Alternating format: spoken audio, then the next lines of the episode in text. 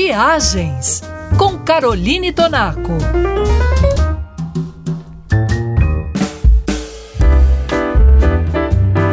A nossa viagem pelas recém-eleitas 10 melhores cidades do mundo para se viver continua. E empatada com a neozelandesa Auckland, Osaka, no Japão, também ocupa a décima posição no cobiçado ranking.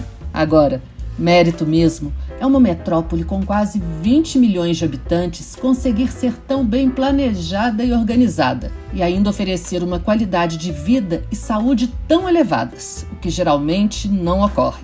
Por tudo isso, está aí uma cidade que merece no mínimo uma visita.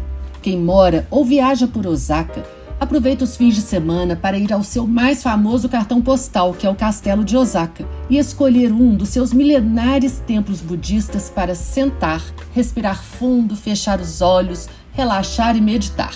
Tanto o castelo quanto os templos estão cercados de natureza e o passeio se dá praticamente ao ar livre. E Osaka tem, depois de Tóquio, a melhor culinária do Japão. Aliás, é claro que, guardadas as devidas proporções e diferenças culturais, no quesito culinária, Osaka se assemelha a Belo Horizonte.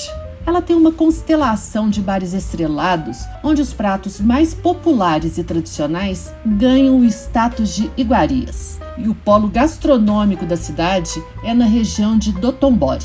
Pelas ruas deste bairro, restaurantes e bares de todos os tipos e tamanhos estão enfileirados à espera dos moradores e dos visitantes. Do cachorro quente de guiosa aos bolinhos de polvo feitos na grelha, Dotonbori oferece uma seleção de cardápios tão diversos quanto a visão da própria cidade de Osaka. E continue comigo, porque no próximo programa nós vamos visitar a nona melhor cidade do mundo para se viver. Até lá!